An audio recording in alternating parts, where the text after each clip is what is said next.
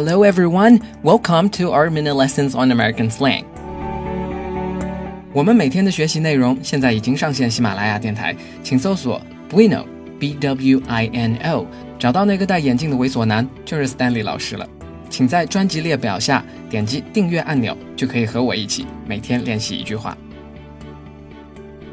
The slang we're going to talk about today is to pull an all-nighter。大家还记得 pull 这个字吗？ 说这个字的时候，有的同学可能还没来得及回忆到底是推还是拉，但是当你念完这个词，你的舌头已经抢先一步往后拉了，所以想起来了吗？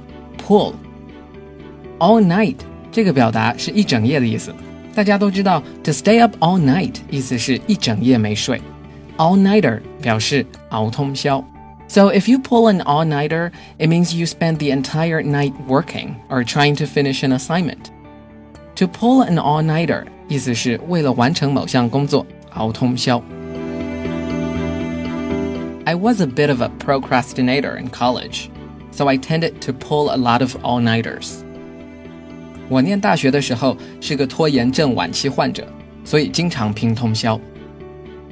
A bit of 意思就是 kind of, kinda，有一点点。Procrastinator，我们分音节来记这个单词，pro。 procrastinator. Pro, P R O, cra, C R A, st, S T I, na, N A, ter, T O R, procrastinator. 好了，恭喜你记住了一个高级词汇。这个词 procrastinator 的意思是拖延症患者。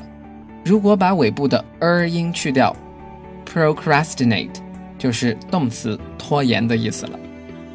Tend to do something 意思是老是做什么事，经常做什么事。I was a bit of a procrastinator in college, so I tended to pull a lot of all-nighters. Jeff pulled an all-nighter last night to get his report finished, so I don't think he's coming out with us tonight. Jeff 昨晚熬通宵写报告，所以我觉得今晚他不会跟我们出来玩了。 to get his report finished，这里 finished 是个被动的用法，使得他的报告被完成。Jeff pulled an all-nighter last night to get his report finished, so I don't think he's coming out with us tonight. To get something done 这个句型表达使什么什么被搞定，比如 I need to get my hair cut，我要去剪头发。剪头发当然一般情况不会是自己剪，你只需要追求头发被剪短这个结果。 所以 we don't say I need to cut my hair，而是说 I need to get my hair cut。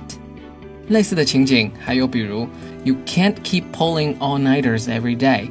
You'll get yourself killed at a young age. 你不能天天熬夜，不然会早死。